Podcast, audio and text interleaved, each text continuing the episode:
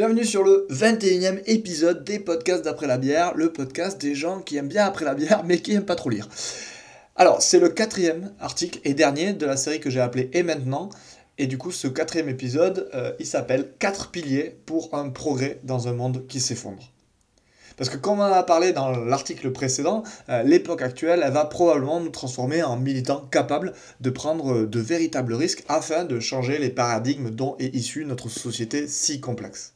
En luttant contre le paradigme de la perpétuelle croissance matérielle, nous n'allons finalement qu'écouter ce que crie notre environnement tous les jours plus fort, son impossibilité physique.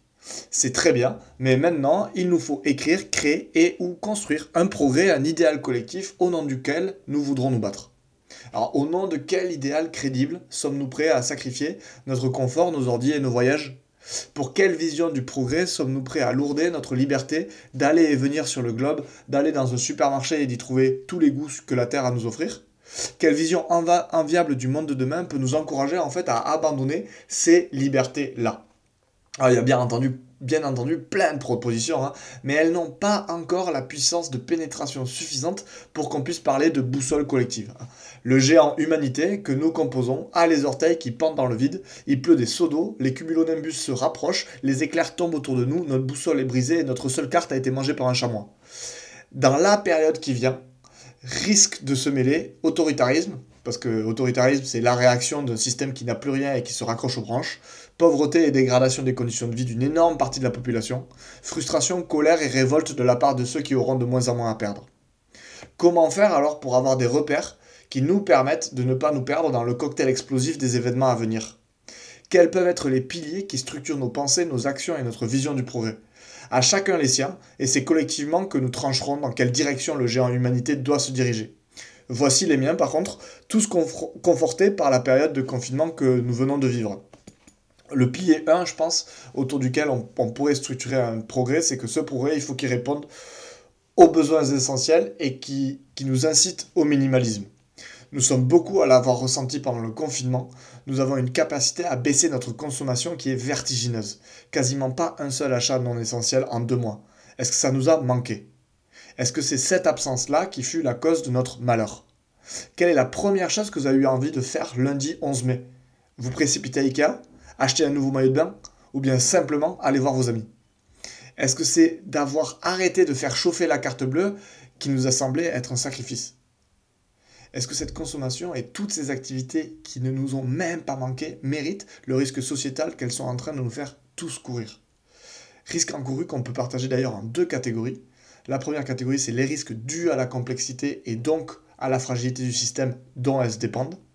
Et deuxième catégorie, les risques dus aux répercussions climatiques et environnementales qu'elles engendrent.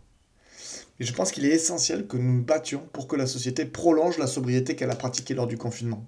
Nous avons tous pris plaisir à faire des choses simples comme lire un vieux livre, cuisiner ou avoir de longues conversations. On a redécouvert pendant le confinement qu'il existait une infinité de manières d'échanger, d'apprendre, de prendre du plaisir à boire et à manger qui ne nécessitent pas de mettre en danger l'écosystème dont l'espèce humaine dépend. Un des piliers du progrès, c'est de nous en rendre compte et de devenir spécialiste de ces plaisirs aussi simples que sobres que nous avons pratiqués pendant ces deux derniers mois. Le pilier 2, je pense, c'est la place centrale que doit avoir la science. Toute personne qui milite dans la lutte contre le changement climatique sait à quel point la science est importante dans ces combats. Il est impensable de résoudre l'enjeu climatique sans elle. Elle est le meilleur outil pour que l'humanité parvienne à maîtriser les conséquences de ses actes, eux-mêmes causés par les déclinaisons techniques de la science. Seule la science alliée à une plus grande conscience de la puissance qu'elle confère peut nous permettre de contenir et de maîtriser ses conséquences. C'est grâce à elle que nous avons découvert et utilisé les énergies fossiles depuis quasiment 200 ans, et c'est sans elle que nous devrions calculer et maîtriser les conséquences climatiques de son utilisation Non, on extrait le pétrole grâce à de la géologie de pointe et on devrait plutôt écouter des sorciers du coup pour résoudre le changement climatique Non plus. Ce choix vous fait, nous fait peut-être sourire, hein, mais la crise actuelle nous apprend deux choses qui devraient chasser le sourire moqueur de nos visages quant à la place actuelle de la science dans la société. La première chose, c'est que les politiques n'écoutent pas vraiment la science, ou alors font leur tambouille en l'habillant de la science quand ça les arrange. Et c'est gravissime. Une des conséquences, c'est qu'une partie de la population assimile la science à celle que les politiques invoquent la, défiance que les politiques génèrent a raison d'éteindre tragiquement sur le monde scientifique. Non seulement ils sont de plus en plus nombreux à être désormais défiants ils, une partie de la population, je veux dire, sont de plus en plus nombreux à être désormais défiants quant à la science, mais ils sont également de plus en plus nombreux à verser dans les complots type judéo-franco-neptunien. Voilà comment, lors, du, de, lors de la, plus grande, l'une des pandémies les plus graves que le monde ait jamais connues, il y a un live associant 4 grands maîtres de la pseudo-science française qui a réuni 30 000 spectateurs et qui a généré plus de 500 000 vues. Ce qui fait la force de la science, deuxième raison, c'est pas une personne aussi géniale soit-elle. Ce n'est pas une potion miraculeuse de l'un ou de l'autre, la trouvaille d'une telle ou d'un tel. Ce qui fait et a toujours fait la puissance de la science, c'est la discussion scientifique au travers de la méthode scientifique. Dans le contexte actuel, nous avons urgemment besoin de certitude et d'un sauveur. C'est un besoin auquel la science a tout le mal du monde à répondre, et c'est pour ça que nous devons nous battre pour que dans ce contexte difficile, elle garde toute son importance. Et du coup, c'est vraiment pour ces deux raisons que je pense que la place de la science dans la société actuelle est mise en danger et qu'il va falloir se battre pour qu'elle continue à en avoir. Parce que c'est vraiment elle qui est un des éléments de réponse et un des outils qu'il faut qu'on utilise. Pour ce qui est du climat, la discussion scientifique, elle se fait dans le cadre du GIEC. La discussion, elle laisse place à l'incertitude, mais nous avons assez à faire, assez à changer en nous focalisant sur les certitudes climatiques qui se dégagent de leur rapport. Et c'est pas au GIEC de faire en sorte que leurs constats, que les constats du GIEC, soient politiquement entendables. C'est au choix politique que nous faisons d'être GIECO-compatibles. Le pilier 3 autour duquel on pourrait structurer euh, le progrès de demain, c'est que le monde est complexe et nous, nous devons absolument nous reconnecter localement mais en pensant global, en continuant à penser global. Parce que dans cette époque où plus personne n'a de repères, dans cette société globale en perdition, nous avons besoin qu'émerge un nombre structurant de groupes qui auront dans leur ADN la volonté vitale de développer autonomie et résilience, tout en étant conscients de la nécessité de s'intégrer dans une conscience collective mondiale. Ce ne sera ni grandiloquent, ni nécessairement idéologique, ce sera une alliance naturelle et pragmatique. Une génération nourrie à YouTube remettra un pied dans la terre, non pas en laissant YouTube derrière, elle, mais grâce et au travers de YouTube. L'avenir est dans les mains d'une génération qui orientera, je souhaite en tout cas, son énergie d'adaptation vers plus de résilience et de local, tout en restant connectée et consciente d'un tout. On ne devrait jamais oublier cette globalité, cette planète et ce climat qui nous dépassent. Nous étions connectés au monde sans être connectés à nos terres. Ne jetons pas le bébé avec l'eau du bain. Connectons-nous à nos terres sans nous déconnecter du global. Notre environnement va nous forcer à remettre les pieds sur Terre, c'est certain. Ramenons-y les étoiles qui nous permettront de nous orienter dans les problèmes globaux qui ne disparaîtront pas avec l'atterrissage. Car bien sûr la nature, bien sûr l'eau, bien sûr une certaine autonomie alimentaire, mais aussi une interdépendance folle, à laquelle on ne pourra pas couper quand il s'agira des besoins nouvellement essentiels de la société humaine, stabilité climatique, maîtrise de la complexité et quête de la connaissance que cette dernière nécessite pilier 4 et dernier du progrès potentiel de demain, c'est amélioration de la condition humaine et spiritualité. Comme je disais au-dessus, j'ai commencé un potager pendant le confinement. C'est simple, mais il y a quelque chose qui est de l'ordre de la fascination lorsqu'on jardine. On plante, on recouvre, et quelques jours plus tard, quelque chose perce. Les termes ont leur importance. Pour un néophyte comme moi, ça tient du miracle que quelque chose d'aussi petit, fragile et inexistant parvienne à trouver son chemin au travers de la terre qui lui a tout sauf ouvert la porte.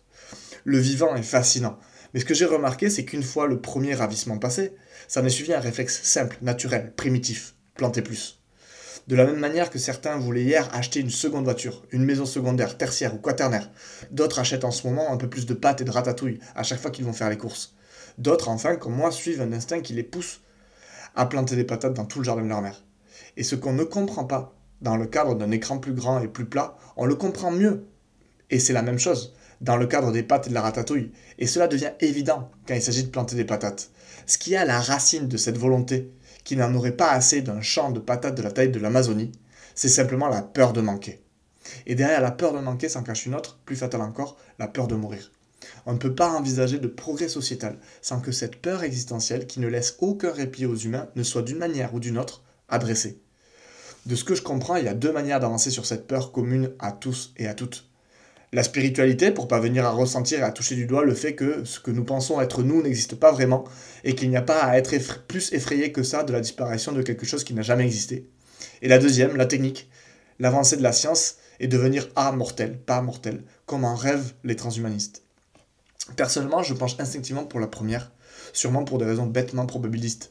Je pense avoir plus de chances de m'apaiser grâce à la méditation, dont je maîtrise la pratique, qu'à des recherches scientifiques dont je ne maîtrise rien. Je pense qu'il s'agirait d'un progrès sociétal immense si nous remplacions par exemple notre peur existentielle individuelle de mourir et le besoin subséquent d'accumuler par une peur existentielle collective de disparaître. Nous, nous venons de rentrer dans une période chaotique, incertaine et dangereuse. Nous aurons toutes les difficultés du monde à nous y orienter. Nous devons rester ouverts aux nouvelles possibilités tout en ayant une structure assez solide pour ne pas tomber dans tous les pièges inhumains que l'histoire à venir nous tendra inévitablement. Voilà, vous avez les miens, n'hésitez pas à me donner les vôtres. N'hésitez pas non plus à liker, à partager, à vous abonner à la chaîne YouTube ou vous abonner à la newsletter. Euh, vous avez les liens dans l'article et dans la description du podcast. Euh, partagez à tous les gens à qui vous pensez euh, que ça peut apporter quelque chose, éclairer dans cette période difficile. Allez, paix et santé. Ciao, ciao